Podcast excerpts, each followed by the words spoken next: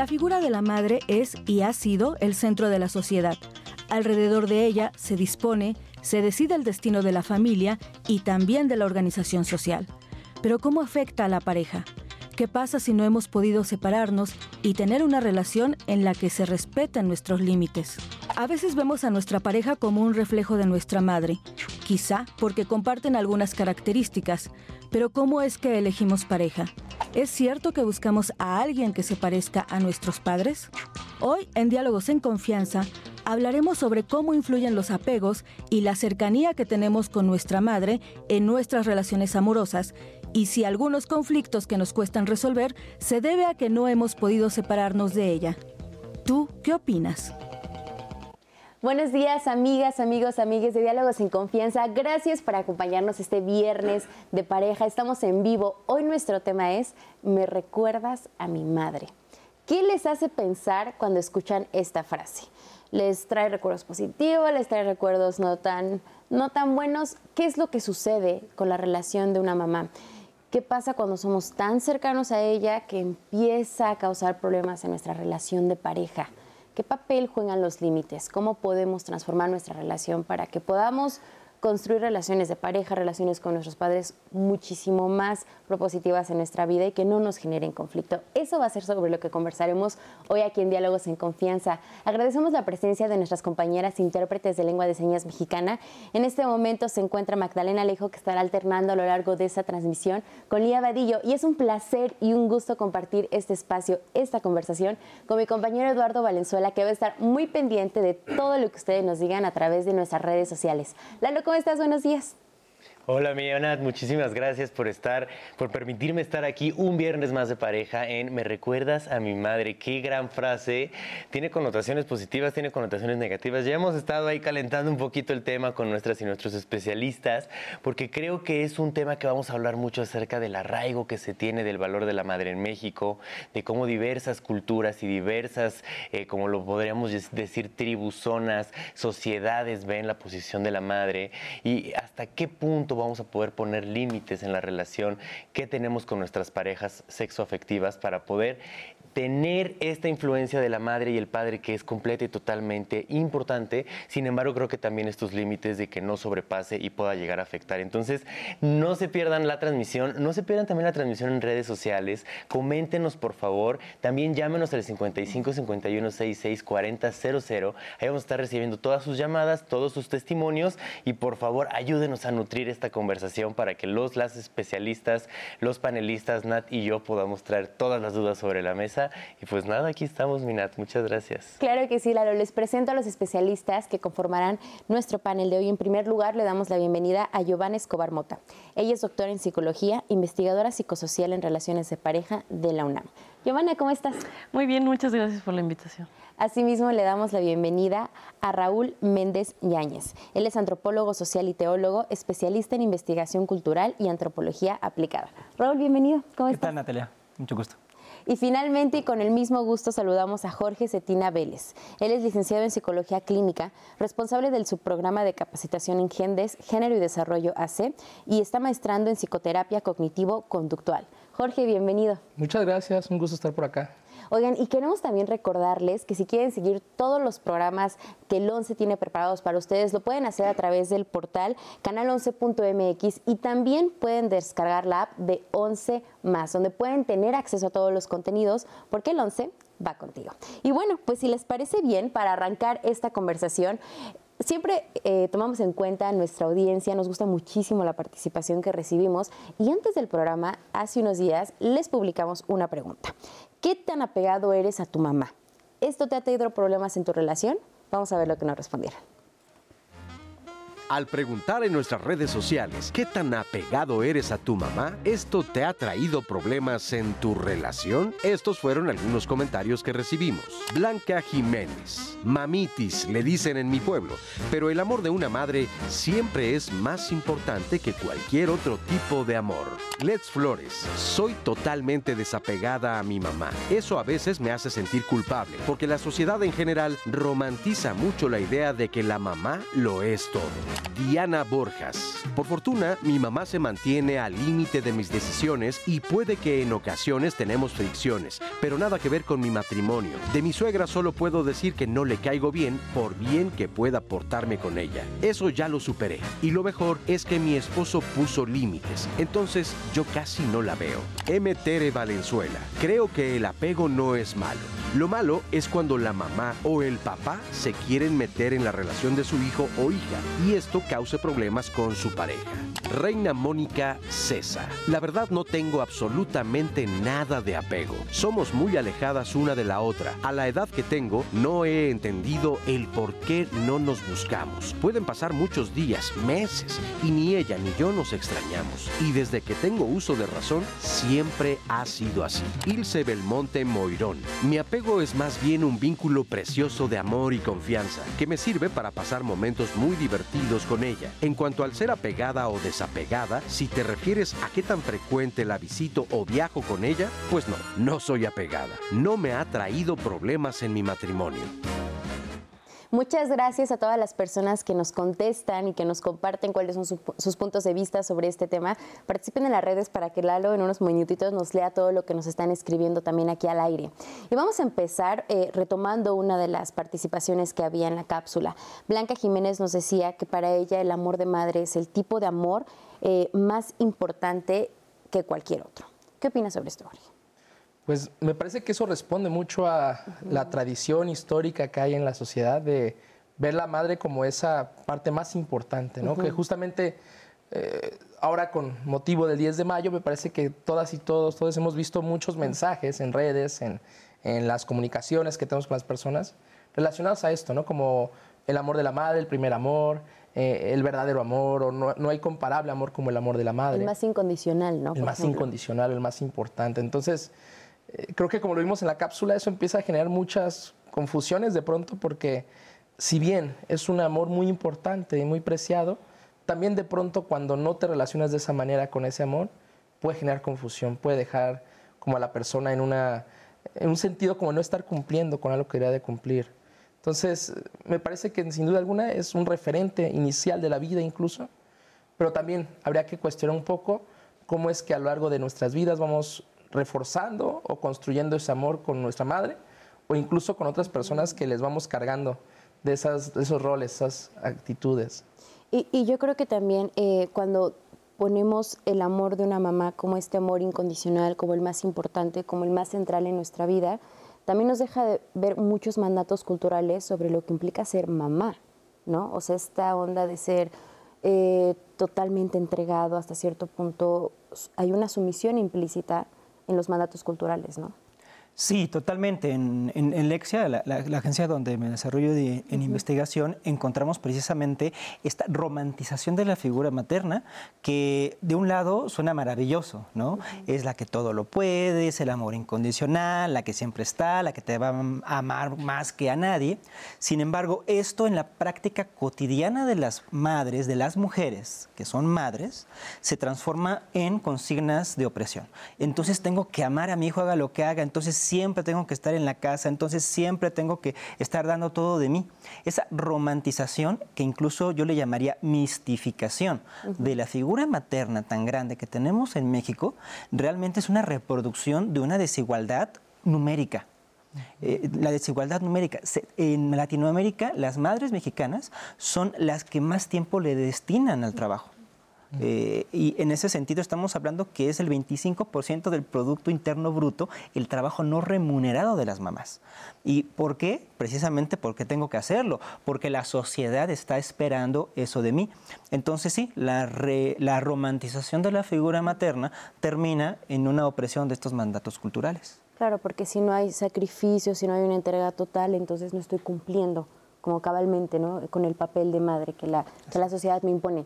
En las redes también veíamos que muchas personas nos manejaron el término del apego. Algunas nos decían, yo no tengo apego con mi mamá y eso está mal visto en la sociedad. Hay quienes dicen es un vínculo amoroso, es un vínculo que, que, que me aporta.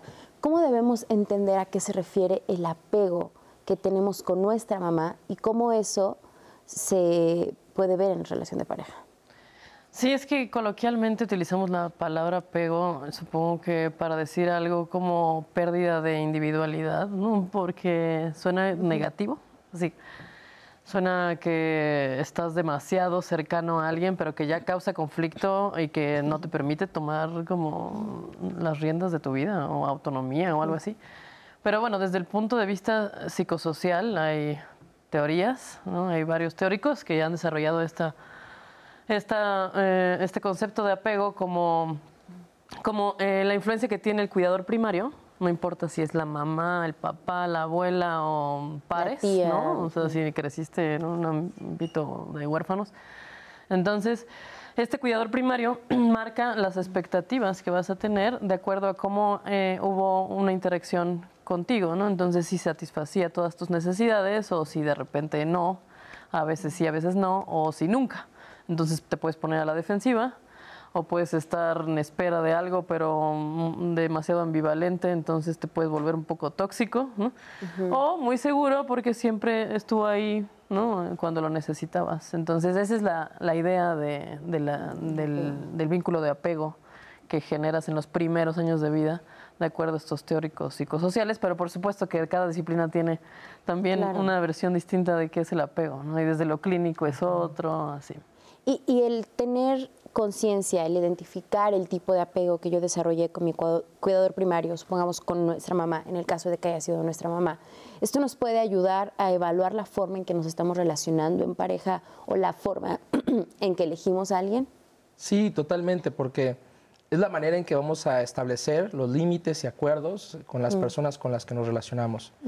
También coincido o tengo como la percepción de que tampoco es algo eh, irreversible o algo que no podamos modificar o cambiar o reforzar de otras maneras.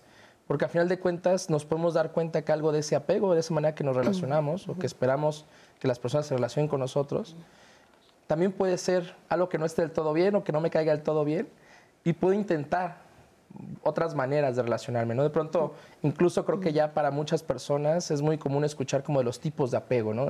Tengo un tipo de apego evitativo, tengo un tipo de apego de tal manera, ¿no? Seguro, seguro, inseguro. seguro, todas estas cosas, ¿no? Entonces, más allá de los títulos que les podemos poner a los apegos o a cómo nos relacionamos, eh, lo cierto es que podemos identificar cosas ahí que tal nos están limitando o están limitando a la otra persona con la que me relaciono, ¿no? Entonces, en ese sentido, identificar cómo es que yo construyo mi apego con las personas es una gran herramienta para identificar qué cosas me gustaría que fueran diferentes o qué cosas me gustaría que cambiara, o qué cosas están bien así y me funciona y le funciona a la otra persona. ¿Y qué parte es mi responsabilidad, por ejemplo? ¿no? Sí, como eh, esto que dices de identificar, pues identificar la narrativa que te creas, ¿no? Para justificar cosas, ¿no? Justamente, y culpar a, a, tus vínculos primarios de eso, ¿no? Claro. Exacto. Vamos a ver qué nos dicen en las redes, Lalo. En las redes sociales estamos muy activos. Por ejemplo, Carlitos José nos dice, fui una persona desapegada de mi madre y no me arrepiento. Ahora tengo un hijo y le enseño que no tiene que estar apegado a mí. Siempre le digo que a los 18 se alejará de mí para que aprenda a ser independiente. Es, es, interesante lo que nos dice Carlitos. Muchas gracias, Carlitos, porque al final creo que ahí podemos meter un poco y discutir el tema de la diferencia entre el apego, que, que como es una, es una connotación negativa. ¿Cuál sería la, la verdadera manera, la manera correcta de decir apego un apego sano, un apego eh, limitado, un apego, no sé, y también esta parte de eh, cómo diferenciar el apego a que mi madre se está metiendo en mi relación y está tomando decisiones en mi relación por mí, ¿no? Que es otro de los temas importantes. Antes de contestar esa pregunta, me encantaría invitarles a ver la entrevista que le hicimos a la psicoanalista Ruth Axelrod. Ella nos habla de cómo establecer una relación sana con la madre, así como los límites dentro de la pareja la elección de pareja no es que digas, hay 20 y yo quiero este, ¿no? O sea, va a ser un ejercicio en donde tu erotismo se va a relacionar con el erotismo de otra persona por una elección inconsciente y siempre estamos predeterminados a repetir lo que sabemos también predeterminados a aprender cosas nuevas, pero vamos a cargar con el gusto y con las herramientas infantiles para repetirlas en el ejercicio edípico famoso que se repite en la adolescencia, que es cómo voy a querer al otro. A veces queremos que el otro sea como uno es, así como narcisista, que se parezca a mí, ¿no? que, me, que me acompañe en el espejo, ¿no? Y a veces lo que queremos es que complemente y que complemente esas partes que a veces yo no puedo cumplir conmigo misma. Los padres, eh, una de las cosas que aparte de la orientación y la dirección que nos han dado, también nos dan protección.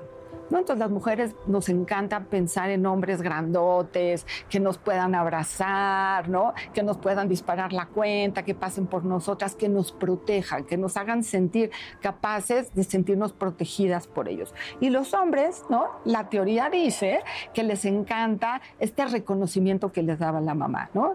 La búsqueda en la relación con el otro está muchas veces en la relación de mis propias carencias. ¿Qué me hace falta a mí? Que yo lo reconozca, ¿no?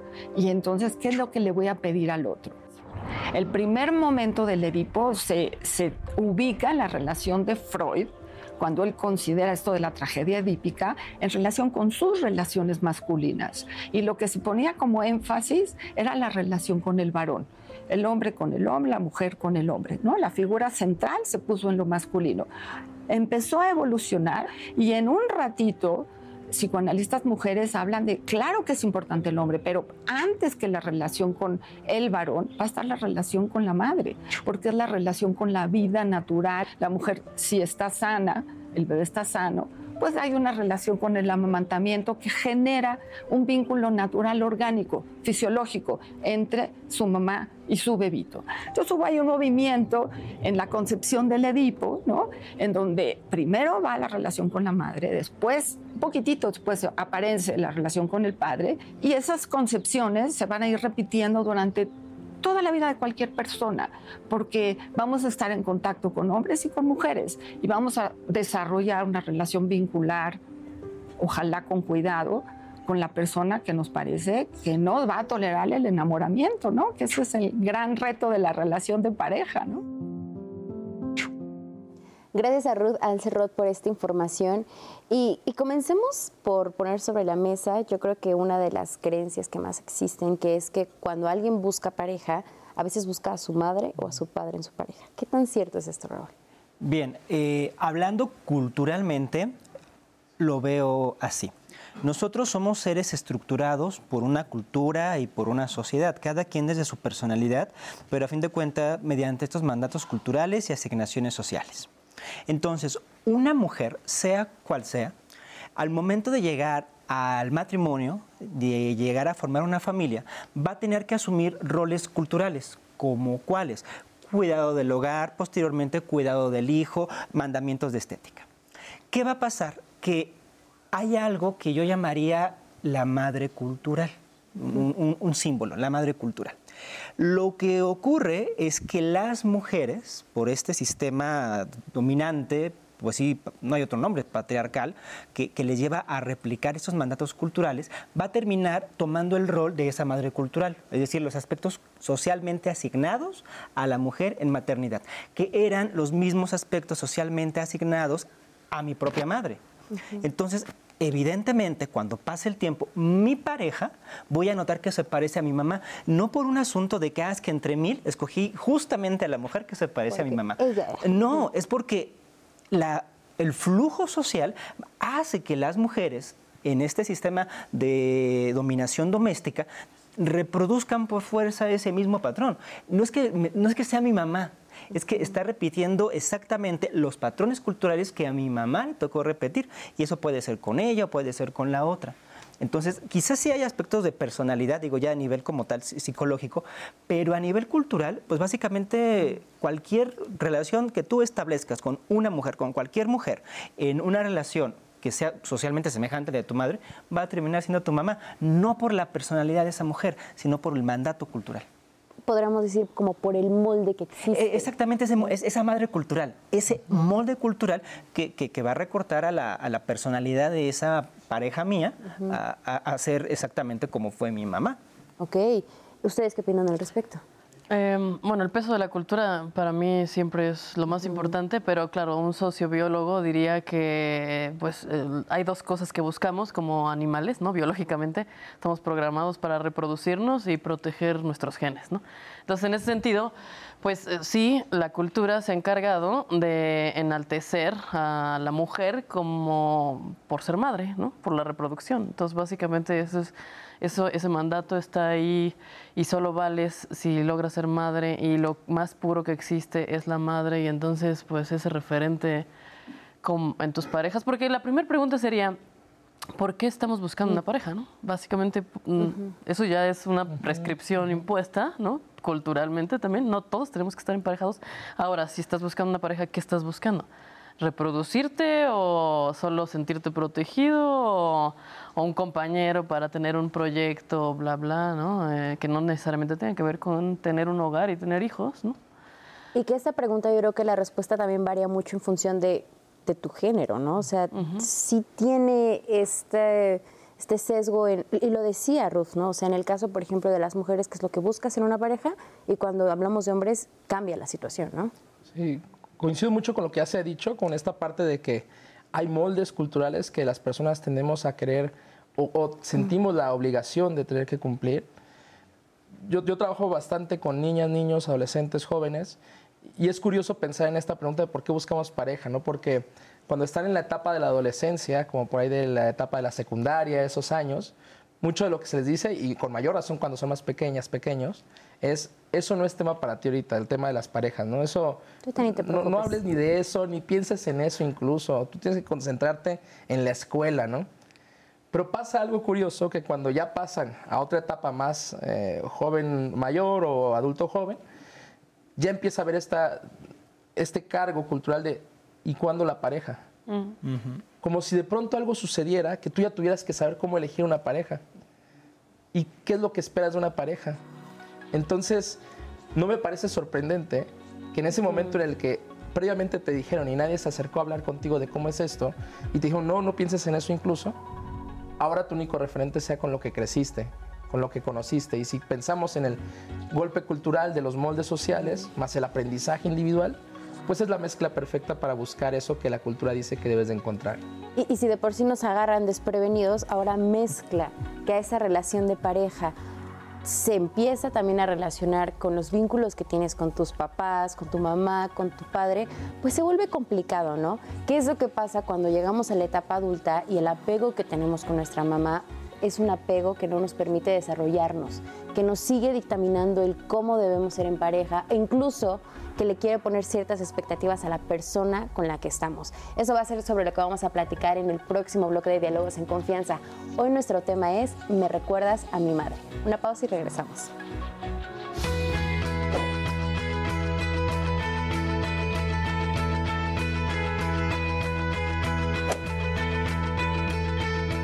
La madre juega un papel determinante en el desarrollo de la sociedad. Desde la antigüedad es considerada como la constructora, educadora y base social de su comunidad.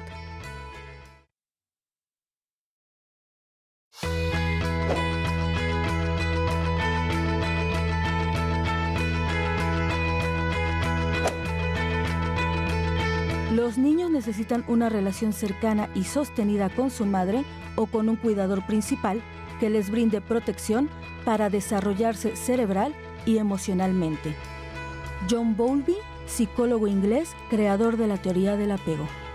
Muchísimas gracias por seguir aquí con nosotras y nosotros en Diálogos en Confianza. Viernes de pareja, nuestro tema, me recuerdas a mi madre. Y antes de seguir con el tema, me encantaría invitarles a que nos llamen al 55 51 66 40 00. Pueden ahí eh, mandarnos todas sus llamadas, todos sus mensajes, sus dudas, sus experiencias y las comentaremos aquí.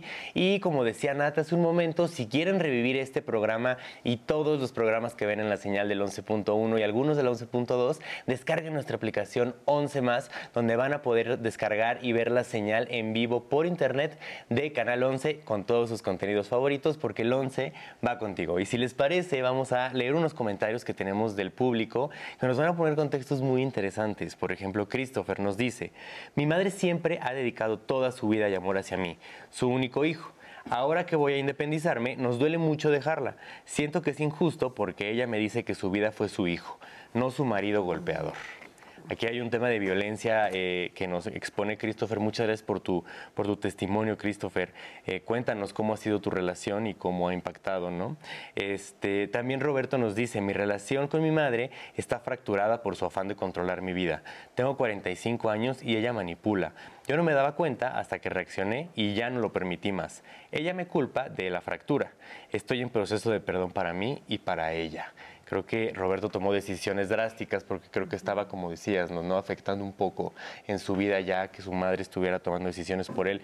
Muchas gracias, Roberto, por tus comentarios. Ofelia nos dice, en mi experiencia de vida, lo más difícil ha sido darme cuenta que mis hijos ya son adultos y tienen su vida propia.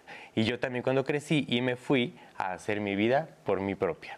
Entonces Ofelia dice, este vínculo, ¿no? Creo que es, es, importante el poder resaltar y comentar qué pasa cuando los hijos se independizan yo creo que es ahí un punto clave en donde se tienen que empezar a poner límites para no caer en, para tener este apego sano, pero no tener estas decisiones que puedan involucrarse en tus relaciones, ¿no? Pedro nos dice, hola, buen día a todos los que participan. Ahora que comentan acerca del amor de la madre, me hizo pensar en la experiencia que tuvo Cristiano Ronaldo con su novia. Ella quería que él dejara a su madre y él hizo que terminara con ella ahí la pareja es la que reacciona ante un vínculo fuerte con la madre. Muchas gracias, Pedro, y gracias a Cristiano Ronaldo por, su vida. Josefina nos dice, fui una mujer muy apegada a mi mamá y eso me trajo muchas inseguridades en mi vida. Tuve problemas con mi esposo y muchos conflictos en la maternidad, al grado de que mi mamá llegó a decirme que no era buena mamá. Creo que la relación con la mamá es una de las más complicadas y difíciles hay una mala educación en la sociedad, ya que como dicen, es nuestra primera relación y es muy conflictiva. Muchas gracias Josefina por compartirnos este mensaje que ya nos da la vuelta a todo el panorama, ¿no? Creo que ella ya se dio cuenta de que el amor de la madre no es el amor incondicional, este amor que siempre estará, sino que hay que tener cuidado con la relación o con lo que nos venden de la relación de la madre. Y por último, Nicole nos dice, yo soy muy apegada a mi mamá por la violencia doméstica que sufrió. Ella se refugiaba en mí y viceversa. Ahora siento que le va a pasar algo malo si la dejo sola. Muchas gracias, Nicole. Coméntanos, por favor, qué, en qué ha afectado esto en tus relaciones interpersonales y de pareja. Creo que es importante saber esa otra parte, Nicole, eh, cómo ha sido. Y antes de seguir con comentarios del público, ¿qué les parece si vamos a ver el testimonio anónimo que nos va a dar un poco más de contexto acerca del tema? En este periodo de noviazgo, eh, a mí lo que me gustaba era que existía un papá, una mamá, que evidentemente pues yo carecía de eso por el lugar y la familia en la que crecí. De alguna manera yo decía, ah, pues está padre, porque si respeta tanto a la mamá, seguramente entiende lo que es la familia y así será, así será conmigo como, como esposo. Entonces era algo que, que de repente llegaba como a a incomodarme, pero yo decía, bueno, al final pues ha de ser normal, ha de ser bueno. Había una frase que siempre voy a recordar eh, en las comidas familiares, cuando sucedía algo, cualquier anécdota que se comentara entre los hermanos era el diálogo de, pues primero conociste madre. Y esa frase me, me disgustaba y al mismo tiempo pues algo en mí decía pues sí, primero seguramente debe estar su mamá antes que yo. Pues a mí lo que me, mm, me hizo darme cuenta era, o sea, fue como paulatinamente, ¿no? La convivencia dominical porque había que ir los domingos a comer ahí. Se metía en muchos sentidos, en cosas básicas, desde quién hace la comida, eh, desde los permisos para mis hijos. Como la gota que derramó el vaso fue en, en el COVID, precisamente como vivíamos juntos, eh, la dinámica familiar era tan observada que en una ocasión me acuerdo que empecé a vender tortas, se quedó dos bolillos del día anterior, me pregunta mi esposo después de haber salido de COVID y le digo, sí, sí hay comida, pero hay pan del día anterior, que se termine eso. Entonces eso fue como que, no, es que ella le limita la comida, es que está siendo violenta, es que como ahora mi hijo está imposibilitado de trabajar, ella está ejerciendo violencia, empezó a decirles cosas a mis hijos en contra de mí. La ruptura viene cuando dicen que soy yo la violenta. Dije, no soy yo, yo ya estaba en terapia, justo recurrí con mi, psicóloga y pues fue como de, pues, me siento, me siento manipulada. Decidí salirme, poner tierra de por medio y fue ahí cuando también como que mi esposo despertó. Sigo avanzando, sigo como que eh, planeando mejor mis objetivos personales para poderlos compartir con, con mi familia en una dinámica más sana. Gracias por compartirnos este testimonio y quiero que unamos la experiencia de esta mujer con lo que escuchábamos en las redes. Escuchamos que eh, el común denominador en todas estas historias son estas ideas de las mamás que dicen, es que mis hijos tienen un papel central en mi vida. Y, yo creo que antes de reflexionar por qué una mamá eh, se mete o está opinando constantemente sobre la relación que puedan establecer sus hijos, está el qué llevó a que el hijo fuera el centro de tu vida, ¿no? O sea, ¿de dónde viene que cuando los hijos crecen las mamás digan, ¿qué voy a hacer ahora? Porque ya mi hijo es mi todo, ¿no? Y que esto va de la mano con la culpa que muchos hijos nos están también dando en las redes sociales. O sea, me siento mal de, dar el siguiente paso, me siento mal de salir de mi casa. O en el caso de esta mujer, decir, era religioso ir cada domingo a comer con la mamá de mi esposo. ¿Qué opinas? Pues eh, para mí es, son consecuencias precisamente de esta prescripción cultural de darle valor a tu vida solo por la reproducción, ¿no? O sea que ese es el principal proyecto y eso es lo que le va a dar significado y sentido a la existencia misma. Entonces, por supuesto, todo el mundo está persiguiendo esto de manera idealizada, ¿no? generando expectativas inconscientes eh, jamás cuestionadas y por lo tanto jamás se pueden llegar a acuerdos ni negociaciones sobre esto porque simplemente vas por la vida pensando que esa es la cosa que tienes que hacer para que tengas algún tipo de valor. ¿no? De hecho, nos, falta un historiador, pero eh, por ahí escuché que el 10 de mayo, o sea, bueno, el Día de la Madre fue una estrategia para poder eh, hacer que las mamás mamás, o sea, las mujeres quisieran ser mamás, porque, o sea, es biológico también que las mujeres no quieran tener hijos y ha pasado muchas veces en distintas épocas históricas, pero otra vez ahí eh, empujar, empujar a, no, no, no, tú tienes que ser mamá, tienes que ser mamá, tienes que ser mamá, ¿no? Entonces, bueno, claro, las mamás empiezan a absorber al grado de, yo por lo menos conozco tres casos que... Eh, literal se fueron a casar y nunca se enteraron la mamá hasta después de que ya estaban casados, pero ya después de años, ¿no? Regresaban, se casaban y regresaban a su casa a dormir y a cenar y, la esposa estaba en un, en un lugar paralelo. En, el testimonio la mujer nos decía, bueno, eh, al inicio yo lo veía como algo normal, e incluso para ella fue algo bueno ver que, que fuera dedicado, que fuera atento, que estuviera presente con su mamá. O sea, para ella fue un buen referente del trato que tenía, por ejemplo, a las mujeres. ¿Cómo te das cuenta cuando empiezas una relación de pareja que la persona con la que estás pues es dependiente de su mamá? Me parece que tiene que ver con cómo se relaciona contigo, pero también con su madre. Eh, ahorita que mencionaban esto, me ponía a pensar en cómo esto también puede ser diferenciado según el género, ¿no? Porque mm. también me pongo a pensar en que como madre, cuando tienen hijos varones, pues mucho tiene que ver con atenderles, con servirles, con hacer todo esto para demostrar que cumplen con su rol. Pero en cambio, cuando es una hija y empieza a formar una relación de pareja, de pronto incluso suceden fenómenos de expulsión, ¿no? Como ahora, ahora a ti te toca atender a tu familia, ahora a ti te toca atender de, esa, de ese espacio. Y cómo esto se puede complejizar mucho con la diversidad sexual, que, que aparte genera como otras expectativas y otros roles. Pero lo que observo que funciona mucho para darte cuenta de que hay estas formas de relacionarse tiene que ver con cómo marca también los límites o los acuerdos contigo misma o mismo. ¿no? Cuando tú quieres establecer acuerdos con esta persona, cuando quieres generar límites, cuáles son sus referencias, cómo empieza a establecerlos. ¿no? Incluso esto que decíamos un poco de broma, pero que tiene algo de cierto, que es, es que esto lo, mi madre lo hacía de esta manera, o esto me dijo que tenía que ser así, o incluso mi padre me enseñó que a la, pareja hay que tratarla de esta manera, ¿no? Porque aparte viene este tema de la sobrecarga de responsabilidad de las madres, ¿no? De pronto, aparte de que son quienes les damos la tarea de cuidarnos, de atendernos, de hacer todo por nosotros, ahora también la responsabilizamos porque nunca me enseñó a ser independiente, autónomo, ¿no? Entonces, eh, ¿cómo vemos también el rol del padre ahí presente o, o ausente más bien, ¿no? Entonces, creo que tiene que ver mucho con eso, cómo establecemos los límites, los acuerdos y cómo empezamos a relacionarnos.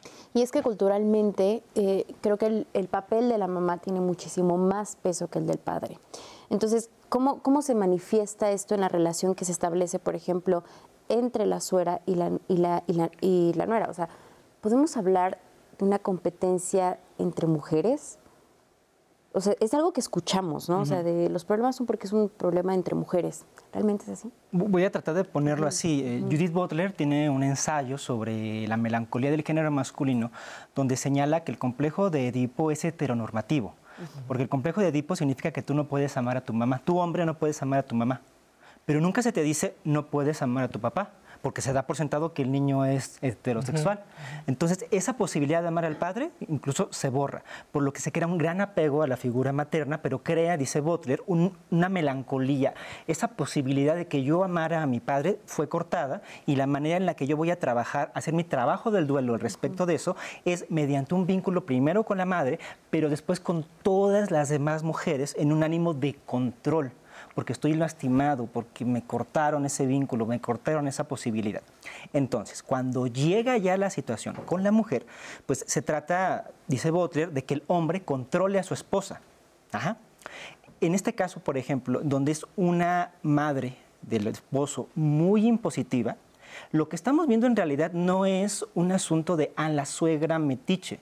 Lo que estamos viendo es cómo el hombre hace de su propia madre un mecanismo de control sobre su propia esposa. Quien está controlando la relación ahí es el varón sigue siendo, fíjense, porque es que a veces uno dice, ah, esto es un matriarcado y, muchísimas cosas que tienen a culpabilizar a la mujer y a la figura materna. De ponerlas unas contra otras. En, esta, en esta, incluso ponerlas a pelear. No es un problema entre suegra y, y nuera. Aquí estamos viendo a una figura de esposo y de padre que utiliza a su madre como un mecanismo de control y de regulación en su esfera doméstica sobre su mujer. Entonces, no es un caso de matriarcado, es un caso patriarcal, donde la mamá del esposo sigue ocupa mediante su eh, venia este papel de, control. Entonces, es un problema, de hecho, muy, muy masculino. No es ahora sí solo culpar a la suegra. No, ahí quien detona esa opresión es el esposo. Claro, y, y de aquí viene como esta idea también cultural, ¿no? De que hay cierto obligación a tener una obediencia por parte de tu pareja hacia tus papás, como aprender cómo debe ser pareja de su hijo o de su hija, ¿no? Sí, esa, em, ese patrón que aprendes desde los primeros años de vida pues lo tienes que replicar. Al final es como una graduación, ¿no? Cuando ya te empiezas a relacionar de manera adulta y más en la adolescencia, creo que la influencia es mayor porque no tienes tantos referentes. También tiene que ver con la edad, ¿no? O sea, mientras más relaciones tengas y estas relaciones también van cambiando patrones, pues ya no hay tanto vínculo de lo primario, o sea, de la, de la infancia, ¿no? No hay un efecto tan directo. Entonces, eh, sí, al principio los papás seguramente te están evaluando, ¿no? Están ahí supervisando a ver qué tanto aprendiste de lo que viste, ¿no? O sea, y la mamá seguramente también está ahí vigilando de esto es lo que entendiste que tenías que buscar, ¿no? O sea, y tú por venerar el rol de la autoridad, pues seguramente también inconscientemente estás complaciendo en el reclutamiento y selección de y que si no hay límites claros, entonces si no estás haciendo las cosas como se cree que tendrías que hacerlas, ahí es donde se, se pasa de la raya, ¿no? Y es como de, no, tienes que criar así, tienes que cocinar así, tienes que tratar a mi hijo de esta forma y es cuando se complica la situación. Vamos a ver el testimonio de Ariel. Él es un adulto joven que nos cuenta cómo tras siete años de unión libre, de estar en una relación de pareja, se separa debido a la intervención que tuvo su madre. Vamos a verlo. Tenía este, siete años de, en unión libre, más bien no, casado, y tiene pues desde que empezó el año yo creo que sí, un cuatro meses que me separé. Tengo un hijo de cuatro años. Pues mi mamá tenemos una relación pues es, somos divorciados mis papás, entonces pues siempre pues nos procura, ¿no? Yo tengo otras dos hermanas. Pienso que conmigo sí era más como que, oye, ¿cómo estás? ¿No? Por ser el menor a lo mejor. Pero a mi pareja sí le causaba como mucho ruido esa parte que mi mamá siempre estaba como lejos ya de procurar para ella, se le hacía que pues hasta intervenía, ¿no? incluso en algunos casos pues pues ella llegaba a sentir como una especie de celo, pero pues honestamente pues siempre fue como en el bien, ¿no? De preocuparse igual por, por mi hijo y pues, pues por todos, no solamente por mí, porque realmente cuando nos apoyaba pues fue para todos siempre. Sintió ya como invadido su espacio a lo mejor, ¿no? Esa parte de pues ser la ama, ama de casa, después a ver si que de nuestra familia. A mí me gusta mucho la lectura y pienso que eso pues a lo mejor como autoayudarse, ¿no? También he tomado terapia psicológica con mi, bueno, con mi expareja, pues ayuda mucho, ¿no? A lo mejor uno también saber este, en qué punto está y pues decir, ¿sabes qué? Pues sí, necesito pulir estas áreas en cuanto a poner los límites con a lo mejor algún familiar, no precisamente la mamá o alguien. Y pues siempre la comunicación que sea algo fundamental, siempre hablando a lo mejor lo que nos molesta o sabes que, oye, pues hasta aquí pues como que queda en algo sano para que no entrar en un conflicto a lo mejor que, como este tipo que con comunicación se pudo haber a lo mejor planteado o puesto algún límite sano desde el inicio. Gracias Ariel por compartirnos tu testimonio y él creo que nos pone sobre la mesa dos puntos muy importantes, que es la comunicación y los límites. Si empiezo a tener problemas con mi pareja por la intervención que comienza a tener mi mamá, es momento de poner límites. ¿Cómo se ponen esos límites? La mayor parte de las veces tiene que ver con cómo me hago responsable de eso que dejé a responsabilidad de mi madre, ¿no? Por ejemplo. O, cómo empiezo a hacerme autosuficiente, ¿no? Porque como ya mencionaban por acá, muchas veces tiene que ver con cómo utilizo a mi madre para decir las cosas que tal yo no soy capaz de decir, o que no quiero decir, o no quiero mostrarme como que controlo a través de eso, sino que más bien dejo que mi madre lo diga o lo haga, o que haga estas cosas y de pronto cuando hay un reclamo de por qué dejas que tu madre intervenga, bueno, es que así es ella, déjala, eh, solo quiere lo mejor para nosotros. Solo nos quiere ayudar. Nos quiere ayudar, lo dice de buena intención, ella te quiere mucho, ¿no? Entonces, eh, toca cómo, ver cómo me hago responsable de esas cosas, cómo empiezo a tomar mi autosuficiencia sobre esas actividades. Por ejemplo, si tiene que ver con cómo organizamos el hogar, cómo hacemos las tareas domésticas, yo cómo participo de eso, cómo me hago responsable de esas actividades cómo yo también tomo parte de lo que implica cuidar el hogar, organizarlo como hombre, como persona también que puede cuidar un espacio. Si tiene que ver con la crianza de las hijas, hijos, cómo yo también tomo parte de esas actividades. E, en general tiene mucho que ver con eso, con empezar a tomar ese campo, empezar a entrarle eso que pareciera que no nos corresponde. Y por otro lado, también hay comentarios o cosas que puede hacer la madre que podemos expresarlo también. Si le oye, esto que haces no me gusta, no me agrada cuando haces esto. Pero si hay una fuerte autosuficiencia sobre las tareas que, implican en este como eh, situación de conflicto. Si hay una autosuficiencia en ese aspecto, lo más probable es que sea muy sencillo marcar esos límites. Claro, eh, mencionaste algo que yo creo que muchas personas es algo que están atravesando en sus relaciones de pareja, que es que, qué sucede cuando tu pareja o a tu mamá o a tu papá no le agrada a tu pareja, ¿no? O sea, que creo que eso también es todo un tema porque entonces qué tanto peso le das a la opinión de tu mamá, a la opinión de tu papá, qué tanto les permites, por ejemplo, en algún momento faltarles al respeto a tus parejas en reuniones, a través de comentarios, y que yo creo que se vuelve muy complicado porque se están enfrentando dos personas por las cuales tienes pues un aprecio y un amor muy grande, ¿no? Vamos a ir a una pausa, pero quédense porque tenemos todavía mucho que reflexionar sobre este tema. Estamos viéndolo mucho desde el lado de, hijos con mamás. Estamos hablando de que entonces los hombres tienen un mayor apego a sus mamás y podremos decir que las mujeres a los papás. Sobre esto vamos a platicar en el próximo bloque, pero antes vamos a ver el mensaje que nos preparó Fernanda Tapia para esta semana. Nuestro tema, me recuerdas a mi madre. Vamos a verlo y regresamos.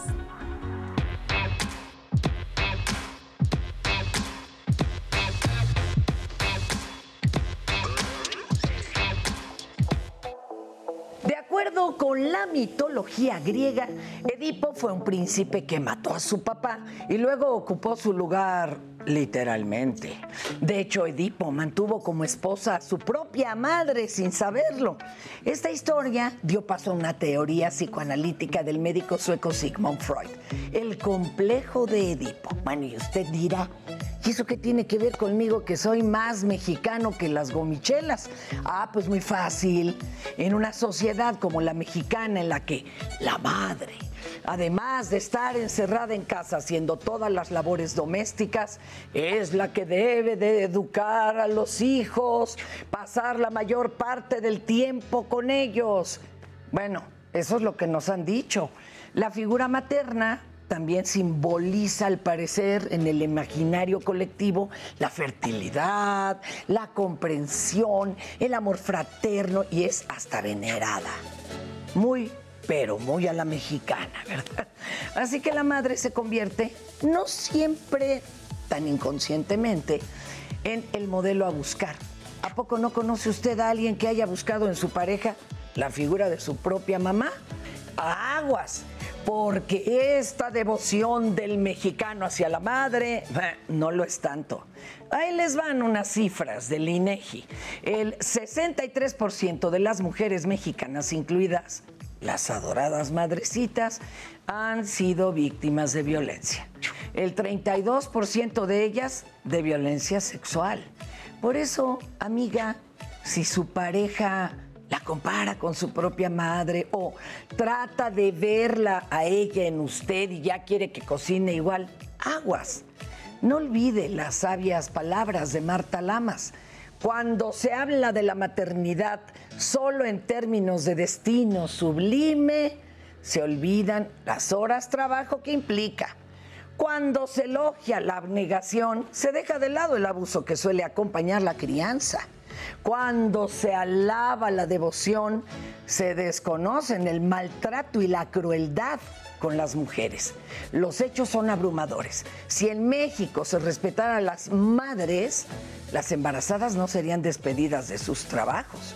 Las madres serían bien tratadas en los hospitales y no estaríamos laboral, política y socialmente relegadas. ¿Verdad que ahora ya no será lo mismo cuando le digan, me recuerdas a mi mamá? Para diálogos en confianza, Fernanda Tapia.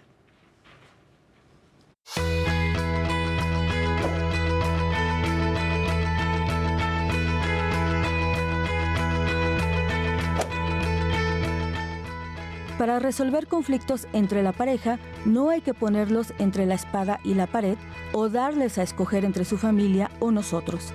Las relaciones con la familia política son causa frecuente de conflicto, pero se puede enfrentar con acuerdos y estableciendo límites. Le dices a tu pareja lo que tiene que hacer, le recuerdas que puede comer o beber, le preparas la ropa para el día siguiente, lo regañas si no hace lo que le dices que supones que es lo correcto. Si es así, probablemente estés adoptando un rol de madre. El primer vínculo emocional, regularmente con la mamá, genera modelos de referencia que servirán de guía para seleccionar y establecer relaciones significativas y edificantes. Hay hombres que buscan encontrar el lazo que los unió a sus madres, así como hay mujeres que sostienen vínculos con quienes buscan el amor de mamá. En las relaciones de pareja se pone en juego toda una dinámica de apego aprendida desde la infancia que en algunas ocasiones nos lleva a decir, me recuerdas a mi madre. Estas son algunas señales para reconocer que la relación se encuentra en ese punto. Tu pareja delega la toma de decisiones en ti, como a dónde salir, las finanzas, la crianza. No quiere dialogar ni buscar soluciones en conjunto. Deja que la otra persona resuelva los problemas. Incluso espera a que seas tú quien prepare su ropa. Este tipo de vínculos suelen generar conflictos recurrentes.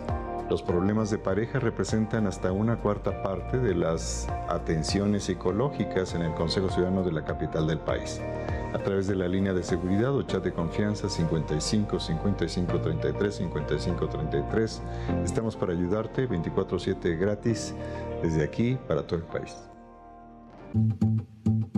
Bueno, yo, yo creo que todos buscamos sentirnos cómodos y bien. Y buscar a mamá en la relación de pareja tendría una parte sana, porque bueno, mi mamá me quiso, me atendió, me cuidó, ¿no? Pero también me sobreprotegió, también hizo cosas por mí, también echó mentiras en la escuela para que no me reprobara, ¿no? Entonces necesitamos un poquito de esta mamá sana y que al mismo tiempo sea una mamá que deje que sus hijos se equivoquen se levanten y después les crezcan las alas. Yo lo que invitaría es que pudiéramos hacer un análisis de las cosas buenas que nos dio nuestra mamá, las que no nos gustaron tanto, las identificaciones en qué nos parecemos y en no, dónde no nos queremos parecer a nuestra mamá.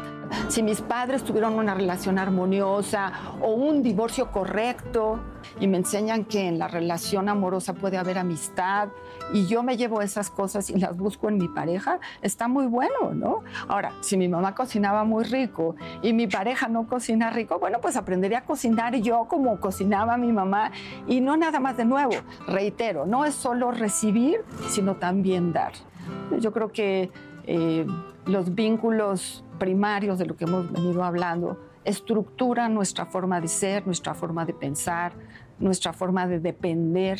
En nuestras mamás vemos sacrificio, vemos entrega, cosa que en la relación amorosa no tendría que ser así. La relación amorosa tendría que ser más equitativa, tendría que ser pareja, de dos parejos, ¿no?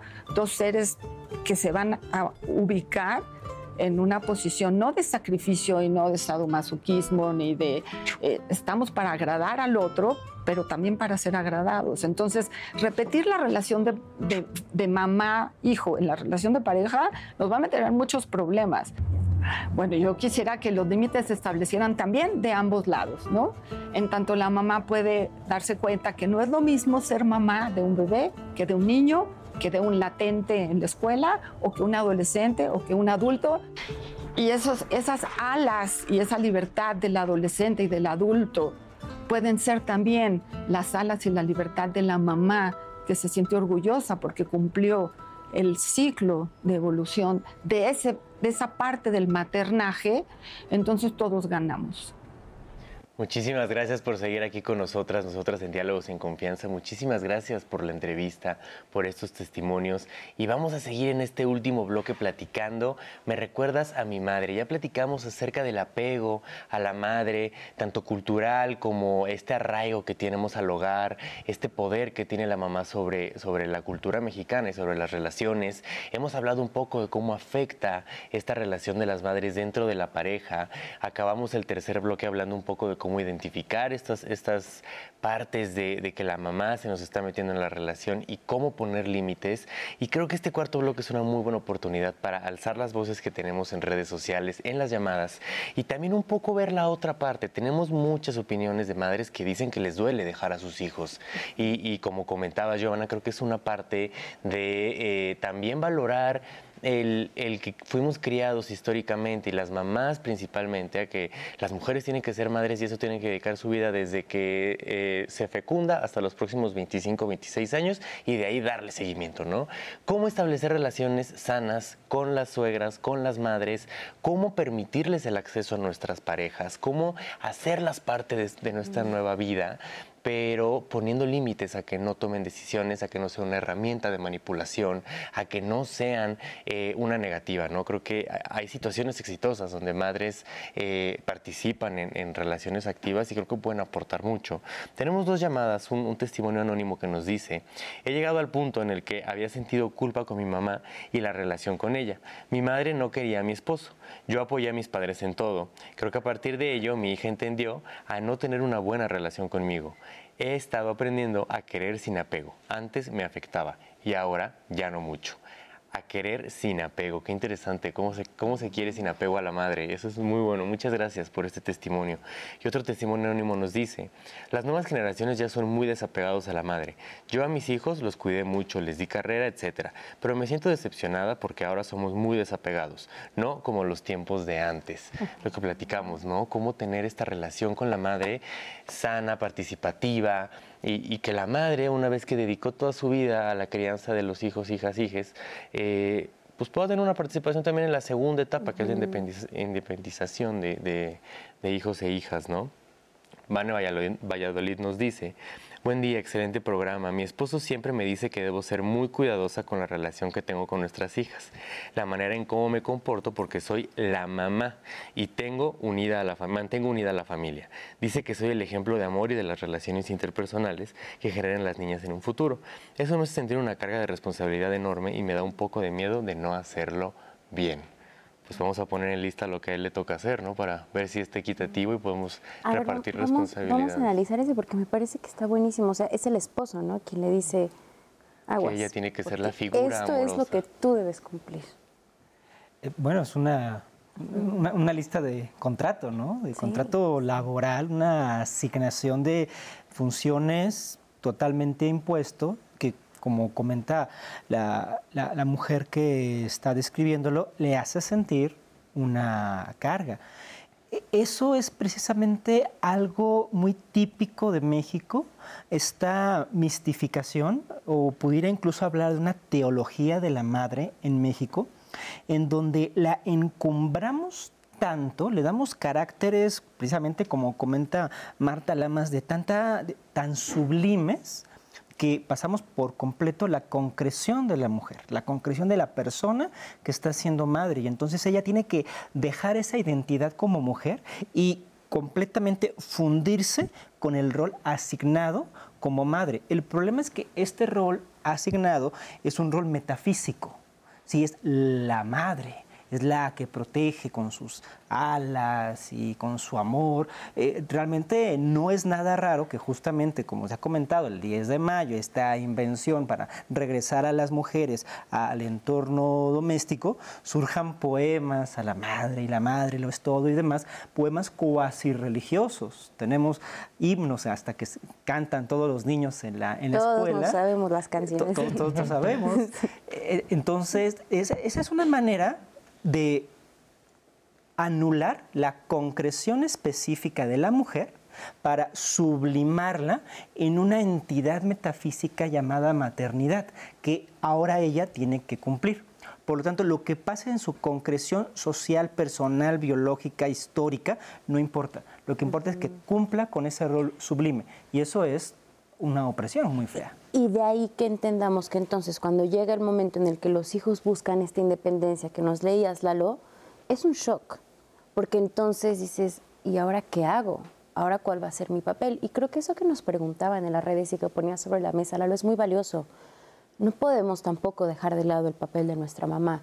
No podemos eh, decir que nunca le vamos a necesitar, que nunca vamos a necesitar de, de una red de apoyo que puede venir de nuestra mamá pero cómo sí participar, o sea, una como mamá que nos está viendo, cómo sí puedo estar presente en la vida de mis hijos sin cruzar un límite y sin volverme una mamá que, quiere mandar en su relación. ¿Qué piensan? Difícil pregunta. Me, surgen muchos pensamientos, como me gustaría colocar un, par de ideas, eh, porque es cierto, ¿no? La realidad es que las madres, al reforzar toda su vida este rol de cuidadora de hijas, hijos, hijas, al momento que salen de casa y entonces ya no reproduce más ese rol, pues entonces hay un malestar emocional, pero incluso hasta físico, ¿no? Podemos pensar que hay un reforzamiento que está funcionando ahí, que genera un profundo malestar. Entonces, ¿qué queda? ¿No? Después de eso, ¿qué más queda? ¿Cómo participar? Y me gustaría verlo como en dos tiempos, ¿no? Primero como el tiempo previo, porque seguramente hay personas que nos pueden estar escuchando que son familias eh, incipientes que están creciendo con hijas, hijos pequeños, y pensar en cómo son los roles que ocupamos como madres, padres en la familia, porque creo que mucho se puede hacer desde ese lugar. Eh, la madre, humanizar esta figura de maternaje, que no es solamente ese rol que nos mencionaban ahora, sino que tenés una persona con aspiraciones, sueños, deseos, proyectos, y que no va a estar pensando 24/7 en cuidar, que también puede pensar en otras cosas y puede tener otros intereses y actividades. Y por otro lado, la figura del paternaje. ¿no? Y hablo en este binarismo porque es un poco lo que el caso presenta ¿no? y lo que eh, ha sido la tónica de la conversación. ¿no? Eh, y el rol del padre como un paternaje activo, integral, responsable, que también pueda tomar actividades de cuidados y que no está solo visto como o bien la figura de proveeduría, que también actualmente eso ya está como en duda porque las mujeres también proveen al hogar, eh, y que tampoco sea solamente esa figura de el que va a ser el amigo o el que va a estar ahí nada para dar los buenos consejos, ¿no? sino que también tenga actividades reales en los cuidados.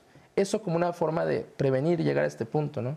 Y por otro lado, si ya estamos en esa situación en la que hay una relación y he salido del hogar y mi madre quiere eh, ser parte de esta relación, pensar en cómo puede ser un rol activo también en la familia desde un lugar que haya respeto a su persona, pero también hacia la familia y hacia sus integrantes, pensando en un pleno desarrollo, en que todo el mundo pueda desarrollarse libremente. Entonces, eso implica hablar, generar acuerdos, colocar límites, pero también lo que iba mencionando hace el bloque pasado, cómo me hago responsable también de lo que me toca, reconocer que ya no va a ser mi madre quien subsane mis necesidades, sino que también tendré que ser yo mismo misma quien pueda cubrir esas propias necesidades. ¿Y cómo lo hablas en la pareja? Cuando identificas que la mamá de tu pareja está metiéndose además en tu relación, ¿cómo pones el tema sobre la mesa?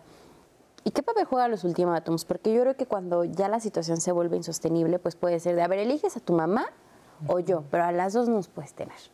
¿Qué piensan sobre esto?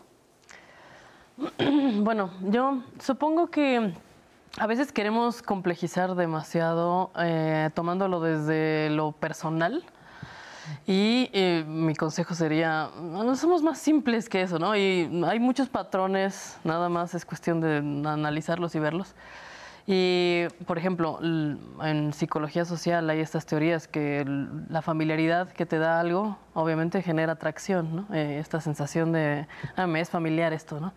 Eh, la proximidad es otro de los principios eh, psicológicos que generan atracción. Entonces, pues muchas veces no tiene que ser eh, específicamente el patrón tal cual que la mamá te está imponiendo, sino simplemente te es familiar y por eso lo estás replicando y ya.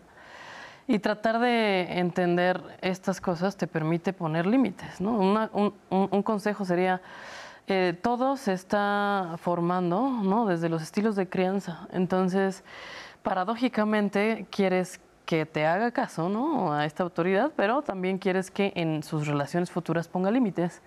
Entonces, entender cómo te crearon y si en efecto no te permitieron eh, entrenar el poner estos límites, te va a pasar con tu jefe, te va a pasar con tu vecino, te va a pasar con todo el mundo, no necesariamente en la pareja.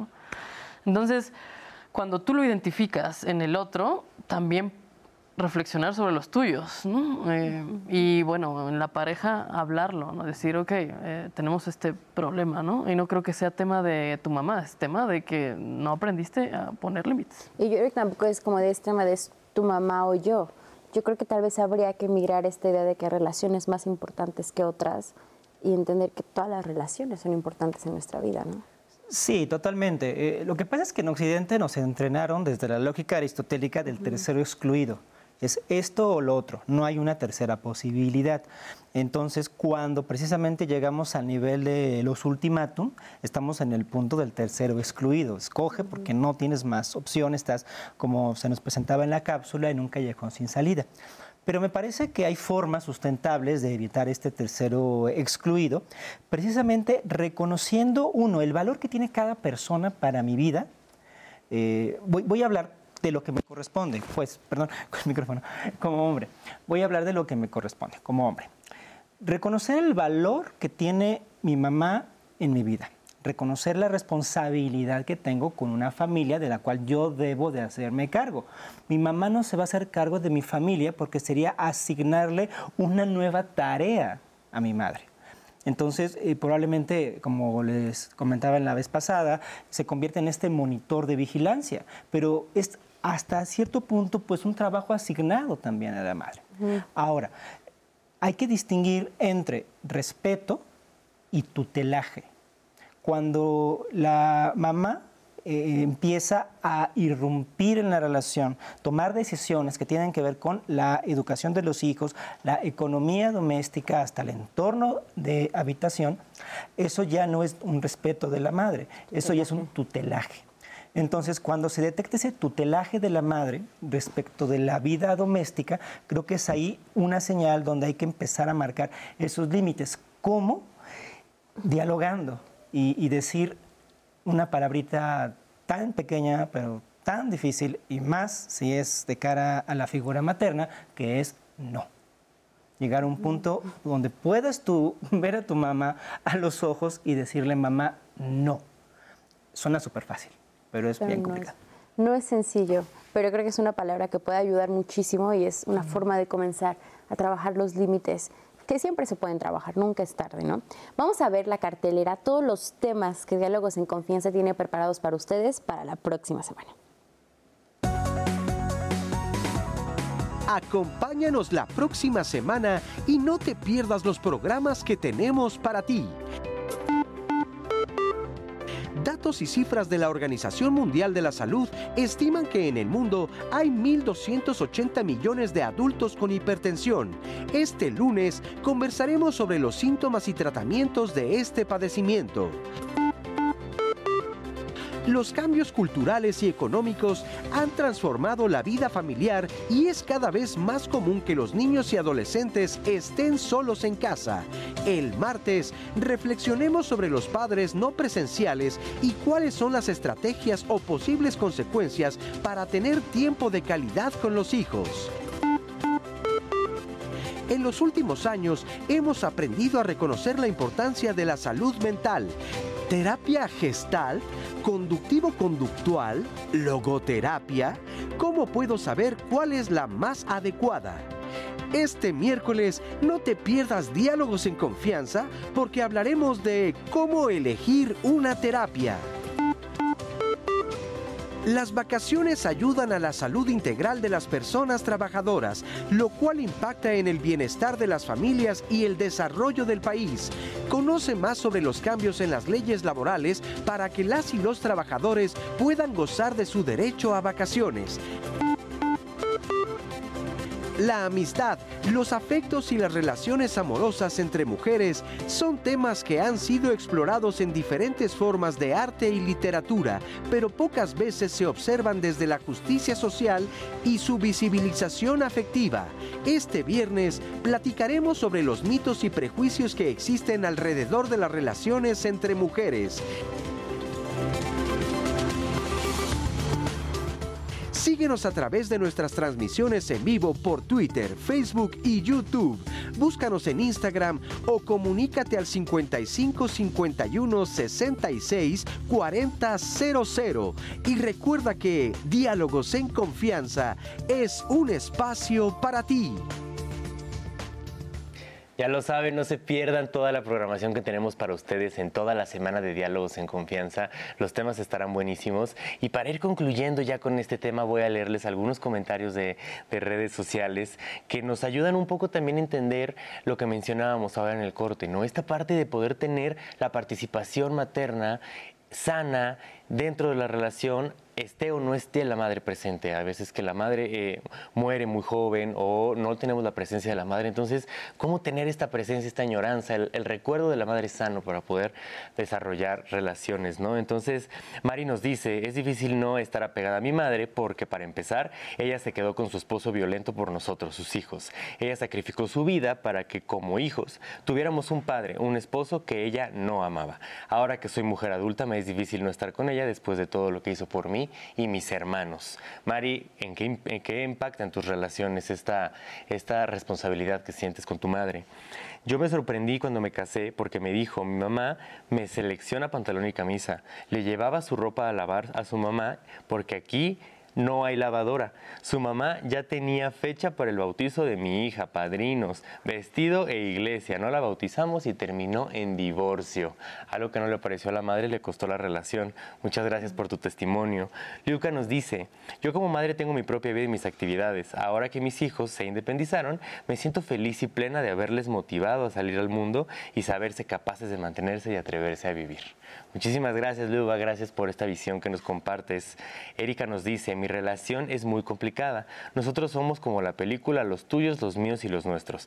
Hemos salido adelante a nuestra manera, ya que por ambas partes no hay abuelos. Y eso nos ha puesto en jaque todo el tiempo cuando hay conflicto. Necesitamos ese amor de mamá y papá como papás. Eso es interesante. Muchas gracias, Erika, porque aquí platicamos justo el tema que nos podríamos quedar sobre la mesa, ¿no? El Qué difícil es cuando no tienes presente esta figura de madre y padre, abuelos en este caso, y las necesitas para poder llevar una, una, familia como tú la quisieras llevar con tu pareja, ¿no? Pues, pues vamos a darle respuesta a estos comentarios a la pregunta que nos ponía Lalo sobre la mesa. Nos quedan tres minutos del programa, así que si les parece bien, respondemos estas cuestiones y también damos la conclusión. Empezamos contigo.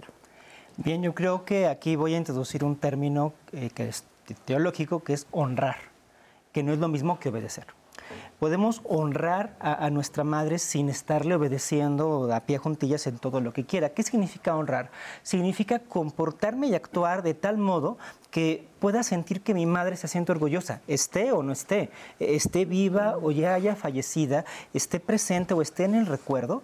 Creo que el saber honrar a la madre, es decir, comportarme adecuadamente con amor a mi familia, como una persona de bien en la sociedad, sabiendo que ese comportamiento que estoy haciendo le podría causar ese orgullo y ese aprecio a mi madre, eso es lo importante. Pero no es obedecerle, es sencillamente comportarme adecuadamente para que ella se sienta orgullosa. Muchas gracias. Giovanna. Em, bueno, mi consejo sería cuando ya tienes cierta independencia, autonomía, ¿no? financiera, emocional y de todos tipos, puedes darte la oportunidad de ver a tus papás, a tu mamá y a tu papá como personas, o sea, y ver a tu madre como amiga, ¿no? como persona que tiene, sí, necesidades propias, tuvo una vida, tuvo un desarrollo profesional o no, todas las cuestiones que le hayan sucedido en su vida, pero alejarte de este rol de hijo sí te, te da la oportunidad de, de, de, no sentirte culpable porque no se están cumpliendo sus deseos a través de ti, ¿no? Entonces creo que eso es básico, verlos como amigos y, y entender que de eso estás replicando tú porque te acomoda la narrativa de no, te voy a culpar porque mira lo que sembraste en mí, ¿no? Esta necesidad de buscar. Y desde tu autonomía tomar tus decisiones. Exacto. Jorge. Yo rescataría, si, si estamos pensando justo y que concuerdo en esta idea de cómo honramos esa figura de la madre, cómo rescatar qué es lo que quiero honrar y qué es lo que no, contactando con las emociones, contactando con lo que me hace sentir y cómo eso que siento puede colocar bienestar para mí y para las otras personas. Muchísimas gracias. Gracias a los tres por esta conversación, por brindarnos estas herramientas, porque yo creo que es un tema polémico, porque es un tema que cuestiona mandatos, que cuestiona un papel que hemos romantizado y que ha disfrazado muchas violencias que viven las mujeres y que esto también se ve y tiene consecuencias en las relaciones de pareja. Gracias a ustedes por estar del otro lado de la pantalla. Gracias Lalo por leernos la voz de la audiencia y traer los mensajes que ellos nos mandaron hoy. Muchas gracias a Tina, gracias a todos sus comentarios y no olviden de seguirnos en nuestras redes sociales, descargar 11 más y visitar canal11.mx para checar todos estos contenidos. Muchas gracias por un viernes más. Así es, ahí pueden ver todos los programas de Diálogos en Confianza y de toda la barra del 11. Gracias por acompañarnos hoy. Nos vemos la próxima semana en Viernes de Pareja.